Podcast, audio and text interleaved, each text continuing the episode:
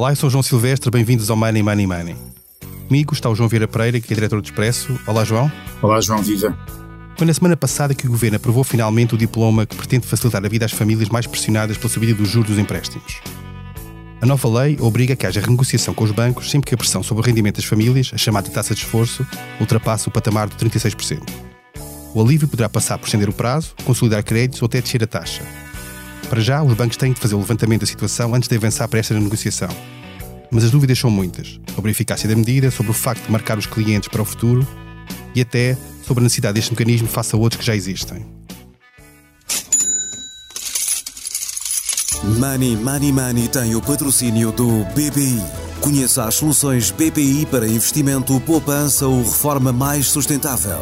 Saiba mais em bpi.pt. Banco BPI SA, registado junto do Banco de Portugal sob o número 10. João, nós falámos com o Ministro das Finanças na altura do Orçamento de Estado, isso era um dos temas que na altura já se discutia e finalmente, ao fim de algumas semanas, chegou o diploma. Tu achas que isso era, era o que estavas à espera ou esperarias mais nesta fase em que a subida dos juros é tão rápida e, e, e não se estando ainda ao nível que esteve no, no, pico, que foi ali na altura da crise financeira em 2008, a subida que temos este ano é a maior de, desde que é a Euribor? Olha, João, hum, eu sinceramente, quer dizer, eu ainda não percebi muito bem como é que este diploma vai, hum, vai, vai funcionar e as regras todas, e é difícil avaliar exatamente aquilo que, que foi apresentado. Um, e eu acho que se calhar este programa uh, uh, pode ajudar a tirar algumas dúvidas, vamos ver. Mas a verdade é que aquilo que foi apresentado, nomeadamente uh, sobre a obrigatoriedade dos bancos negociarem o seu crédito de habitação com os clientes, quando atingem uma determinada taxa de esforço, mas quando estamos a falar apenas para, para empréstimos ou para crédito concedido até 300 mil euros, eu acho que estamos a deixar de fora muita gente. Porque, reparem, uma das coisas que tem sido divulgada e tem sido dita pelo governo, um, e o próprio Ministro das Finanças disse em entrevista ao Expresso exatamente a mesma coisa, é de que uh, eh, 90% do crédito de habitação tem taxas uh, ou tem prestações mensais muito baixas. Eh, e, portanto, que o impacto da subida de juros não ia, ser, não ia ser dramático, exatamente porque a média dessas prestações são muito baixas. Eh, sobram 10%. Só que nós não sabemos, são 10% do número, do número de contratos, mas em valor, de certeza que é muito mais do que uh, esses 10% do valor uh, uh, total. Ou seja, estamos aqui a falar quem vai sofrer mais em termos proporcionais com o, o aumento das taxas de juro é quem tem créditos de habitação mais recentes e de valores mais altos. Um, e, portanto, quem vai sofrer mais com essa taxa de esforço são exatamente essas pessoas. E com o crescimento exponencial do, uh, do, do valor do imobiliário nos últimos anos, o que tem acontecido tem sido feitos uh, contratos mais recentes com valores muito superiores a 300 mil euros. E, portanto, esse teto vai deixar muita gente de fora. Pode-se argumentar, bem, mas essas pessoas que uh, têm uh, ou que fizeram créditos de habitação superiores a 300 mil euros são, em princípio, pessoas que têm impostos para continuar a pagar esses créditos de habitação. Ora, eu aí, esse argumento é bastante discutível e até pode ser falicioso, porque se as pessoas foram obrigadas, ou quem teve de comprar casa nos últimos tempos, acabou por comprar casas eh, que estiveram uh, uh, com preços muito superiores, dado ao crescimento exatamente grande do, do valor das casas nos últimos anos, um, está preso numa ratoeira, que é quem mais precisa acaba por não poder uh, recorrer a este, a este novo diploma ou a estas medidas. Portanto, para já é é difícil perceber exatamente qual é o universo em, em, em que está um, a, que, está fora deste limite dos 300 mil euros e se esse universo precisa ou, ou não. Portanto, há logo aqui uma, uma, componente grande de pessoas que estão fora deste, de, de, deste diploma. E enquanto nós não percebermos isso, não vamos conseguir perceber se existe ou não a capacidade de, deste diploma de sortir algum tipo de efeito uh, benéfico. Quer dizer, algum tipo de efeito terá sempre, ou se será mais generalizado e aceite ou poder ser usado por um, por um maior número de pessoas e por quem realmente precisa. Primeiro ponto. E segundo ponto, muito rapidamente, pelo que eu percebi do diploma, nada é dito ou nada é feito sobre um, o facto de quem tiver empréstimos acima destes 300 mil euros, ou mesmo abaixo destes 300 mil euros, e queira negociar, se de alguma forma o cadastro dessa pessoa junto do Banco de Portugal e junto dos bancos fica ou não manchado. E isso era muito importante ser esclarecido e o governo esclarecer se essa pessoa de, algum, de uma forma fica marcada junto ao Banco de Portugal, de uma pessoa que está neste momento em dificuldades para pagar os seus créditos, porque isso depois pode ter e vai ter no futuro grande impacto na vida dessas pessoas. Levantaste algumas questões ótimas para nós colocarmos aos nossos convidados deste episódio que são o Diogo Cavaleiro, que é, que é jornalista do Expresso e que acompanha o setor, de, setor financeiro e a banca. Olá, Diogo. Olá, viva. E Nuno Rico, economista da DECO. Olá, Nuno, bem-vindo ao Money Money Money. Olá, viva. Eu se calhar começo por si, precisamente, Nuno, com esta, com esta questão que, no fundo, que eu perguntei ao João Vira Pereira, que é para aquilo que é a realidade que nós temos agora, em que há uma subida muito rápida dos juros e das prestações das, das casas, em que as famílias estão a perder poder de compra por, por via da inflação, que é, que é altíssima e ao nível de, das últimas três décadas não vimos nada assim este diploma é suficiente para acomodar ou para, pelo menos para responder a essa necessidade de, que esta situação coloca ou é um mero, um mero paliativo para, para o problema real que existe? É um diploma que é positivo, parece-me insuficiente uh, para aquilo que poderá ser o problema que teremos entre mãos. Uh, porque uh, não só pelas questões que, que, o João Vieira Pereira já levantou, para principalmente os contratos mais recentes eh, com montantes mais elevados e que foram feitos com umas taxas de juros inclusive negativas e contratos esses que muitas vezes para acomodar o valor da prestação aos orçamentos familiares e tendo em conta esta cada vez maior disparidade entre salários e, e preço do imobiliário em Portugal, foram feitos no limite da, do, dos prazos de maturidade possíveis, uh, que são geralmente até aos 75, 80 anos, uh, e nos limites da taxa de esforço. Ora, são estes que qualquer variação da taxa de juro automaticamente resulta numa subida muito significativa uh, da, da, da, taxa de esforço. Por outro lado, uh, não, não, deixa de ser uma medida positiva, é certo, principalmente porque não temos aqui grandes novidades em termos da medida em si. O que temos aqui é a introdução de um limite neste caso, o limite da taxa de esforço, a partir do qual o banco é, digamos assim, obrigado a, a negociar. E, e, ser o obrigado, se veremos como é que, como é que será a, a letra da lei, que ainda, ainda nos falta conhecer o diploma, para termos aqui uma, uma avaliação mais, mais concreta sobre isto.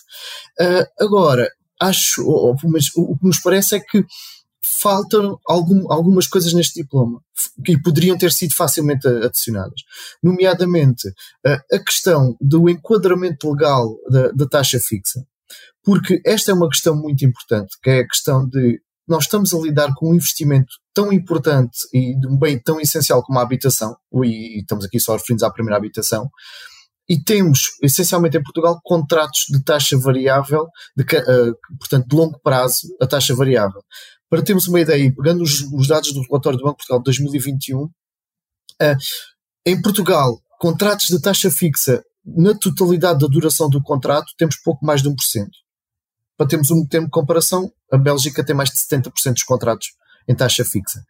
Ora, não, não apareceu aqui um enquadramento dessa, dessa oferta para que haja aqui um maior impulso. Obviamente teremos sempre e depois poderemos falar mais, mais para a frente sobre isso, mas temos uh, sempre uma taxa fixa que é um valor superior ao, ao, à sua alternativa variável, mas teríamos, temos pouca oferta no mercado, principalmente nos prazos longos. Depois falta, falta também neste documento uh, a recuperação de uma medida que eu diria que era de fácil aplicação, que era o, o regresso da bonificação, uh, perdão, do, do benefício fiscal Uh, em sede de IRS dos juros pagos, que existem nos contratos até 2011 é um, digamos, é uma pequena gota d'água, é certo, mas era mais um apoio às famílias e principalmente equiparar esse benefício fiscal àquele que já existe para o arrendamento. Em vez de ser os 296 euros que existem no, no caso dos juros pagos nos créditos, ser 502 euros, que é o que existe para, para as rendas. Um, E esta, estas medidas, uh, digamos, esta recuperação destas medidas, teria aqui um, um reforço a este, este documento uh, para que haja uh, aqui um, um, apoio mais significativo às famílias neste momento, que realmente o problema que temos em mãos não é esta normalização da política monetária, que já estava a ser guardada há 3, 4 anos atrás, foi adiada nos últimos dois anos, mas que já estava, digamos, em espera de acontecer. O problema é que ela está a acontecer num curtíssimo espaço de tempo. A variação que ocorreu uh, desde 2000, de, janeiro de 2022 até outubro de 2000, uh, deste ano é, aconteceu em 10 meses a mesma variação que levou mais de dois anos no período entre 2007 e 2008 e depois num contexto em que a inflação é quatro vezes superior ao que era em 2008 em que temos a inflação neste momento a rondar os 10% e na altura tínhamos 2,5%. E é este contexto difícil que está, digamos, o contexto inflacionista e de subida muito rápida da, das taxas de juros que está aqui a criar estas dificuldades a crescer. Deixa-me só regressar então ao diploma aqui para, dois, aqui para uma questão mais, mais específica, que é tal, o Nuno, tal como o João Vieira tinha dito também, uh, muitos dos contratos que estão mais pressionados por esta subida dos juros são aqueles que são mais recentes e são, têm valores mais, mais, mais elevados e, portanto, sofrem mais em termos de acréscimo de prestação com, com a subida das taxas de juro. As, as, modalidades que existem neste diploma para aliviar essa, essa prestação têm a ver com extensão de prazos, conciliação de créditos, mexidas nas taxas, mas no fundo são medidas que, por exemplo, nos prazos, se o crédito é recente, já se saturou o limite de prazo que tinha, a margem para aumentar o prazo é muito limitada. Ou seja, como é que é possível, com estes instrumentos que existem, baixar a prestação mensal para estes créditos mais recentes, são precisamente aqueles que são mais castigados agora? Pois, esse é o, é o grande problema que não está aqui respondido também neste diploma.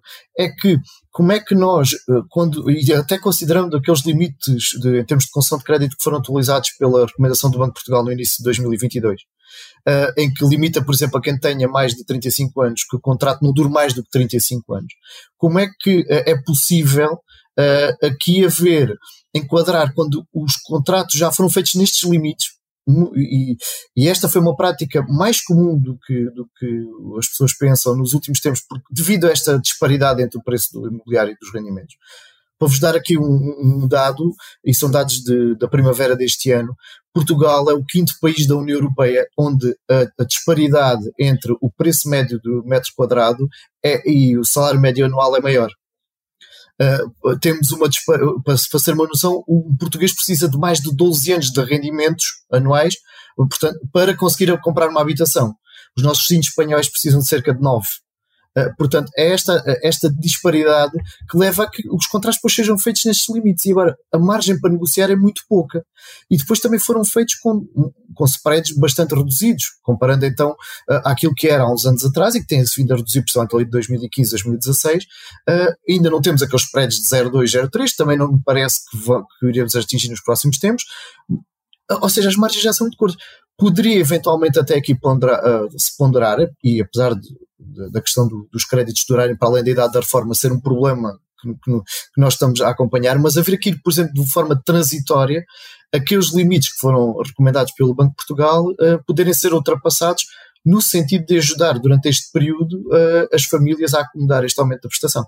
Uh, Deu Cavaleiro, os bancos nunca tiveram muito convencidos com esta solução, ou seja, ouvimos ao longo destas semanas em que, que o diploma teve em preparação vários responsáveis bancários a dizer que já existem mecanismos, que talvez não seja necessário, etc. Por que tu achas que isso acontece? Estão mesmo convencidos disso? Acham que isto pode prejudicar de alguma maneira o negócio? Que, que, como é que interpretas?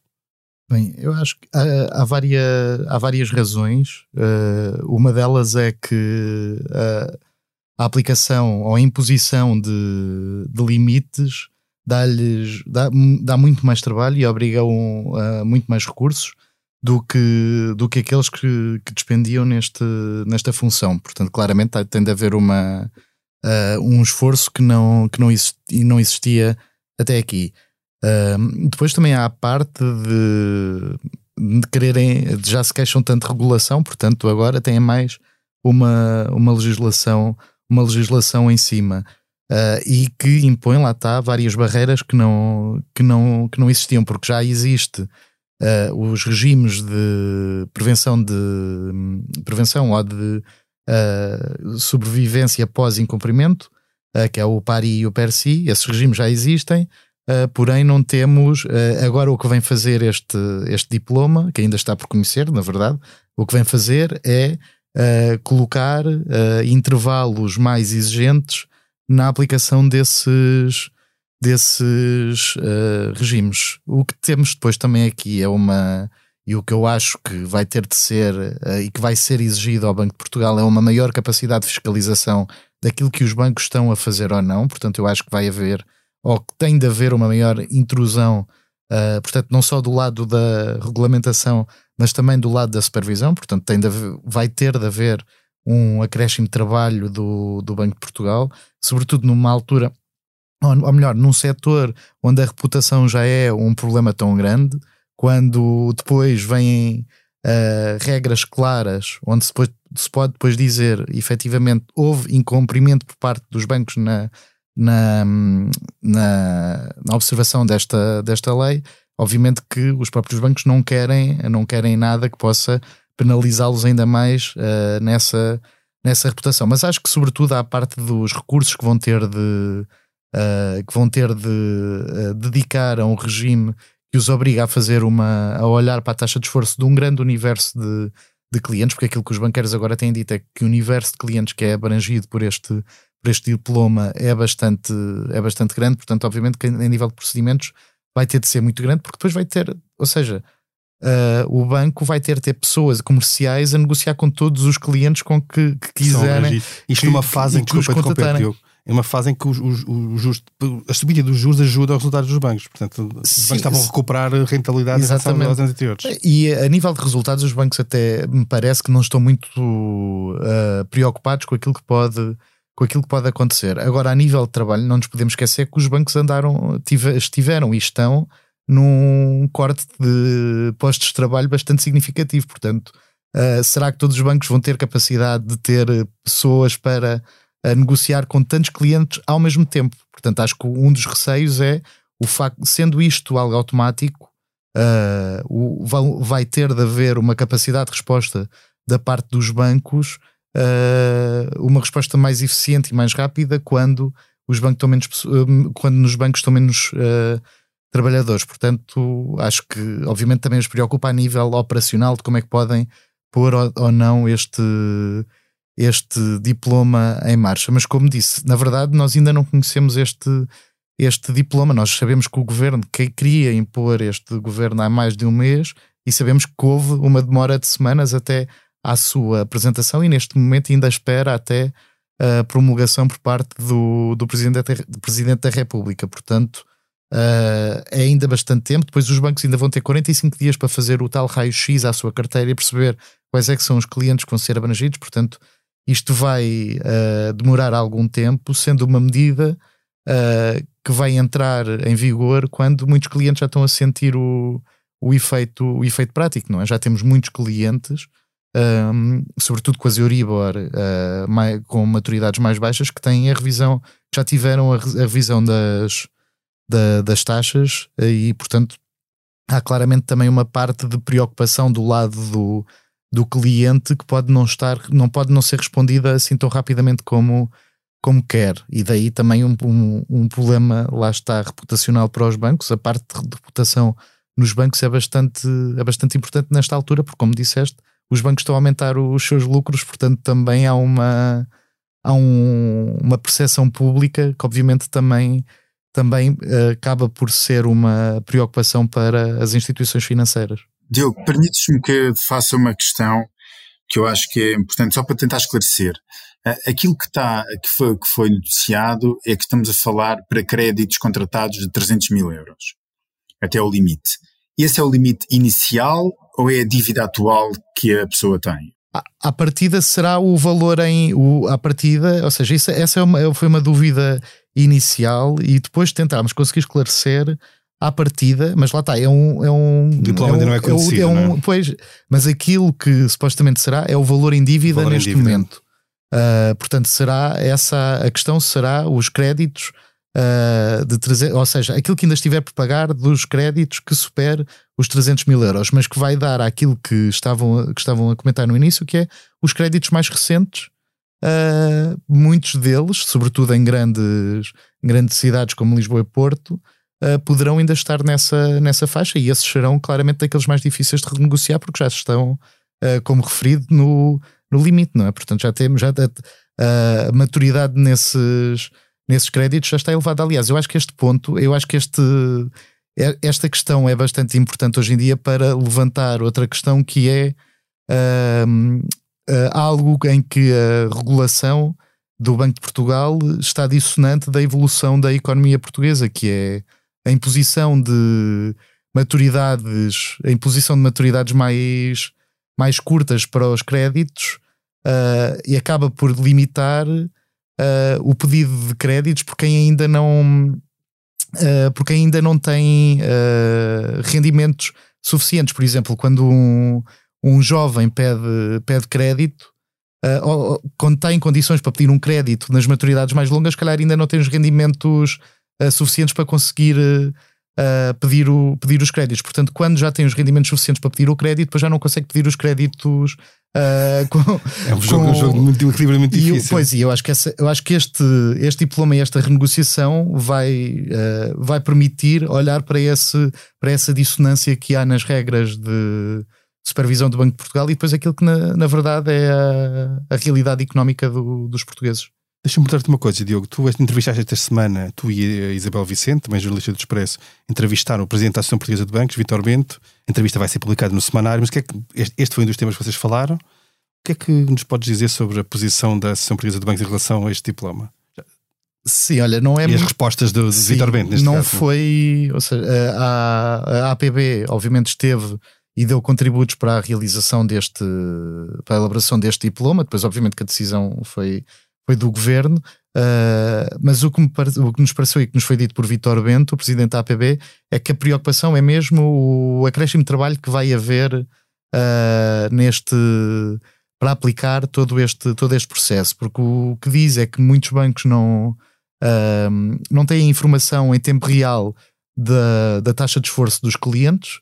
Uh, e que isso obviamente que vai, vai obrigar a que os bancos estejam a lidar com uma informação que hoje em dia uh, não têm. Portanto, uh, esse será, parece, esse é o ponto mais, mais referido pelo, pelo presidente da APB, que depois, obviamente, refere. Diogo, não sei se, se me permite, só, só, para acrescentar uma, um aspecto daquilo que referiu. Exatamente, esse é o grande problema da aplicação desta legislação. É o trabalho administrativo que vai, vai implicar, que é muito elevado. E além disso, para terem conhecimento dos, da, da, taxa de esforço, os bancos vão ter que questionar, e por isso é que não sabemos o que é que vai estar previsto na, na letra da lei, é, vão ter que questionar todos os clientes para saber os seus níveis de rendimento e fazer essa avaliação do risco.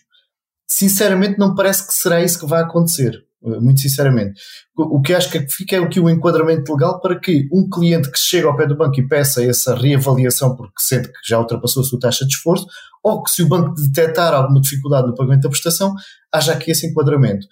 Agora, eh, não posso deixar de, de, de salientar, foi eh, quer as declarações do, do, do Vitor Bento, quer as declarações depois do Miguel Maia, o, o CEO do Millennium, que mostraram alguma insensibilidade sobre aquela questão de marcar, entre aspas, ou ficarem uh, qualificados de forma diferente os clientes que recorram a esta negociação. Porque uh, acho que, além de ter mostrado, como digo, uma insensibilidade enorme para o, para o problema, uh, parece-me uma interpretação muito literal daquilo que é a diretiva em termos de níveis de risco. Porque, aliás, o, os bancos não têm sequer interesse em que haja essa alteração da classificação do cliente. Porque o cliente, se passar por um nível de risco, eles vão ter que reportar ao BCE e isso dificulta-lhe os índices de solvabilidade. Agora, uh, o que me parece, e espero que o diploma o garanta, cá está, ainda falta-nos conhecer a, a legislação, uh, é que quem recorra a este instrumento não seja penalizado do ponto de vista da avaliação de risco. O secretário de Estado não garantiu, o secretário de Estado do, do, do Tesouro, João Nuno Mendes, não garantiu que, esse, que essa marcação não acontecesse, ou seja, parece-me que o, que o diploma não vai uh, salvaguardar essa, essas situações, portanto acaba por ficar um bocadinho nas mãos uh, nas mãos do, dos bancos essa. Mas é uma questão muito significativa, porque, uh, repare, aquilo que é a interpretação atual de, dos bancos é, é, que eu, quando, por exemplo, contacto o meu banco para negociar ou melhorar as condições do meu crédito porque tenho propostas melhores noutro, noutra, noutra instituição, uh, eu não fico necessariamente uh, marcado como um nível de risco superior. Porque, pura e simplesmente, o que está a acontecer é eu, desde que não deixe de cumprir o, o, o contrato, uh, eu lá por estar a negociar as condições, não quer dizer que seja um potencial devedor. E espero que isso fique salvaguardado, mas não ficando, é deixar nas mãos dos bancos uh, um, um, risco uh, de classificar os clientes, que ainda por cima pode ser ad hoc, pode haver bancos que não consigam e outros que sim, mas que me parece que foram mais declarações, eu diria, não muito felizes, uh, porque o próprio banco, eles têm que reportar no âmbito da diretiva para o BCE os clientes, os contratos que têm nos vários níveis de risco. O que é que isso pode implicar? Não, peço desculpa de, de interromper. O que é que pode implicar para um cliente o facto de ficar marcado nesse sentido, em termos futuros? Eventualmente depois dificultar, uh, imagina, estou em negociações com o meu banco, uh, o meu banco apresenta uma proposta que não me interessa ou que não é vantajosa, e se eu for tentar negociar com outro, um, com outro banco, uh, o, o, a avaliação de risco é diferente, aliás, até mesmo dentro do próprio banco, se eu quiser, por exemplo, no futuro, mantendo e cumprindo sempre o contrato que já tenho, se quiser, por exemplo, um outro contrato para de crédito, por exemplo, para a compra de um automóvel, para, para um crédito pessoal, pode-me ser dificultado ou posso ter um custo acrescido do ponto de vista de taxa de juro por causa desta avaliação. E o que eu acho, uh, é, o que nos, nos, parece é que isto é muito, uh, como digo, torna-se arbitrário esta classificação e que não faz sentido se o, o, consumidor continuar a cumprir o seu contrato de crédito. Se eu não tiver nenhum, nenhuma falha no pagamento, não existe, de momento, naquele momento, mesmo que eu esteja a negociar as condições, não existe qualquer tipo de risco para o banco. Agora, é diferente quando, claro, já estou no processo de negociação porque tive um atraso ou porque falhei uma prestação. Isso é diferente. E aí sim faz sentido haver uma, uma alteração do risco do cliente. Mas até lá, não. João Vira Pereira, o Nuno Rico falou aqui de um, de um, tema que surgiu várias vezes durante nas semanas antes de que antecederam este diploma, que nós também falámos na altura com o Ministro das Finanças, que é a ideia de voltar a deduzir em IRS os juros do, do, dos créditos. Na altura o Ministro disse, deu dois, dois tipos de justificações. No fundo, por um lado, isto tem um custo que, que é relevante e nesta fase de contenção orçamental isso é, um, é, uma variável importante, mas ao mesmo tempo também vê que é uma questão de equidade no tratamento de, das pessoas. O que é que tu achas disso? Achas que deveria voltar se houvesse margem para isso ou, ou achas que não, não, não, é, não é aplicável e demora algum tempo até ter efeito na, no rendimento das pessoas? Não, é? não eu acho que teria efeito imediato e seria uma medida uh, bastante positiva, mas que iria causar externalidades muito negativas. Primeiro, uh, é verdade que a equidade se coloca, ou seja, estaríamos a favorecer quem tem crédito de habitação sobre aqueles que não têm. Mas a verdade é que o governo já favoreceu, por exemplo, quem tem contratos de arrendamento de casa, face aos que não têm, quando impôs um limite de aumento de rendas. Uh, portanto, em termos de habitação, haver medidas para ambos seria o mais equitativo possível. Agora, nós também temos de olhar, eu sei que isto é um, é um bocadinho frio, mas quando nós olhamos para uh, uma situação de uh, aquecimento, ou, eu não queria falar de sobreaquecimento, mas de, de crescimento acentuado dos preços da habitação, qualquer medida que fosse tomada para favorecer uh, o pagamento dessas prestações iria continuar a, permitir que crescessem os, os, os preços da habitação como têm crescido. E, portanto, é, é, uma, difícil, é uma medida difícil de medir, e por, porque tem este aspecto bastante negativo de ajudar a, a continuar a aumentar o, o, o, o preço imobiliário. Só para vos dar uma nota, eh, se nós olharmos para aquilo que tem sido uh, o, o, preço da, construção em Lisboa, por exemplo, só em Lisboa, o, preço da construção mais que triplicou nos últimos anos. Uh, e, uh, ou, quer dizer, mais que triplicou, não, mais que duplicou, quase que triplicou. E isto faz com que os preços da habitação já estejam demasiado caros e não vão baixar. Qualquer medida que favorecesse isto continuaria a incentivar um, um, eh, esse aumento de preços. Depois, há, claro, aqui a questão orçamental.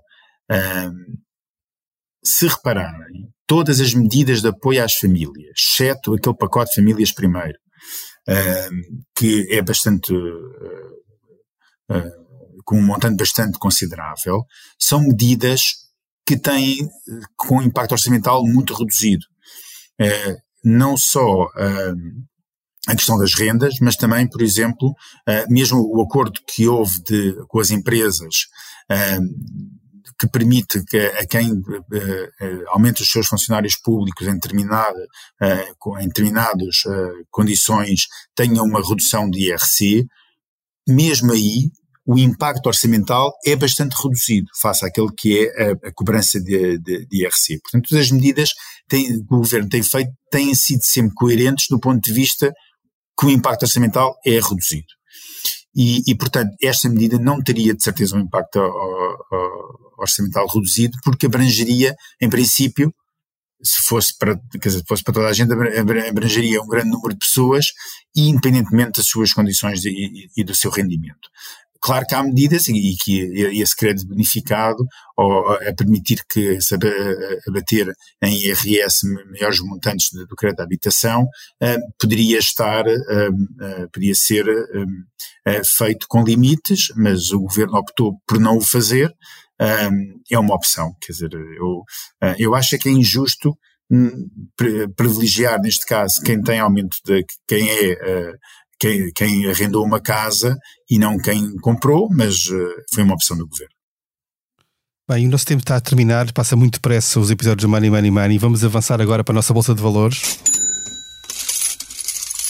A cada convidado é apresentado um tema para o qual deve dar ordem de compra ou de venda. Eu começo por ti, Diogo, e pela, pelas declarações do ministro Pedro Nuno Santos esta semana a admitir estender aos, aos novos contratos de arrendamento aquele limite do aumento das rendas de, de 2% tu compras ou vendes esta, esta hipótese, pelo menos uma hipótese, mas, mas já não é uma medida concreta.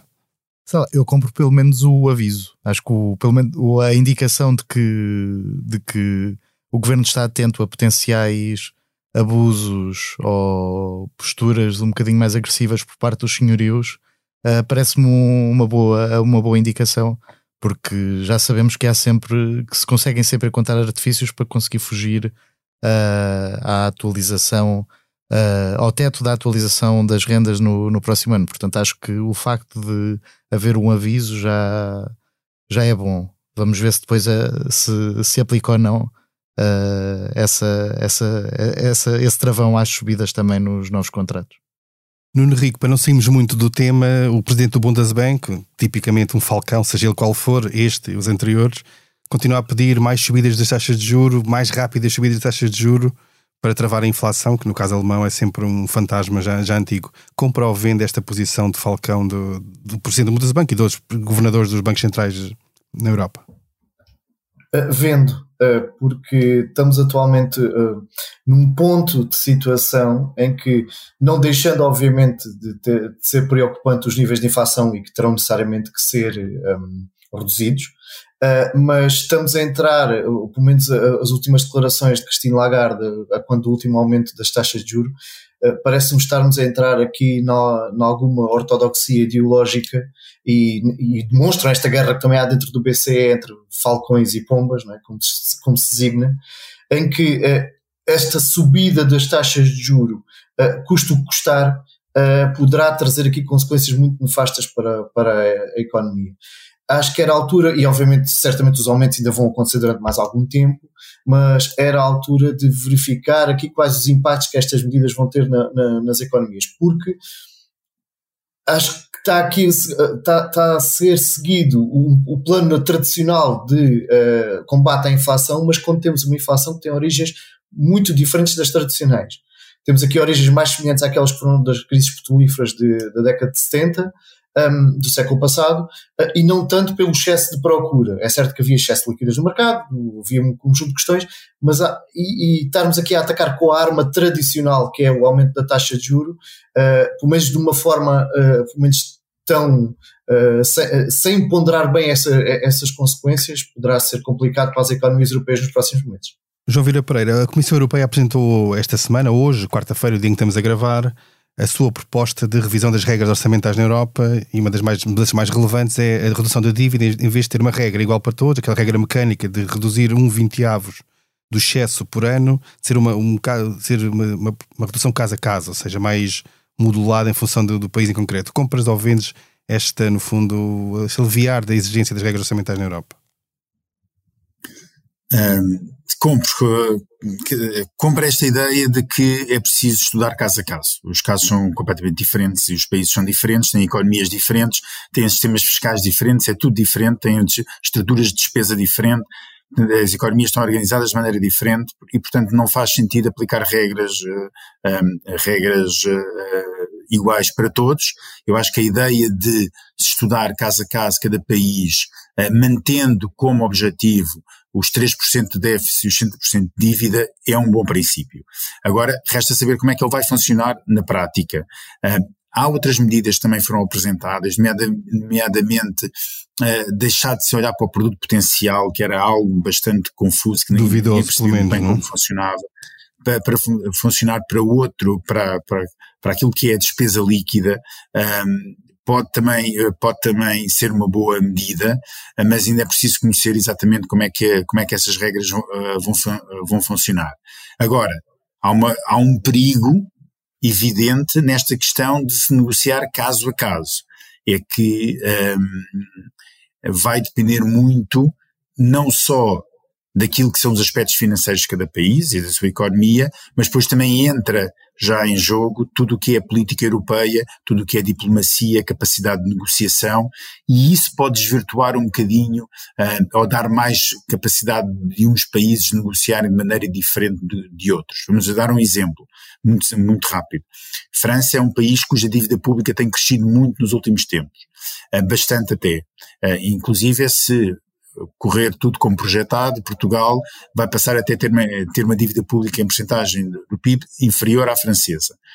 De certeza que quando for para negociar com França, não vai ser da mesma forma que se negocia com Portugal, tendo França muito mais capacidade de negociação que Portugal. E, portanto, é, é, é, o, o, caso a caso leva a, este, a esta arbitrariedade que, que vem ou que advém da força que cada país tem dentro das estruturas europeias, ah, mas pronto, mas mesmo assim, mesmo perante esse risco, eu acho que é uma boa notícia. Bem, assim terminamos mais um episódio do Money Money Money. A edição esteve a cargo de João Martins. Não se esqueça, envie questões e sugestões de temas para o e-mail economia.expresso.empresa.pt. Até lá, tome muito bem conta da sua carteira. Money Money Money tem o patrocínio do BPI. Conheça as soluções BPI para investimento, poupança ou reforma mais sustentável. Saiba mais em bpi.pt. Banco BPI SA, registado junto do Banco de Portugal sob o número 10.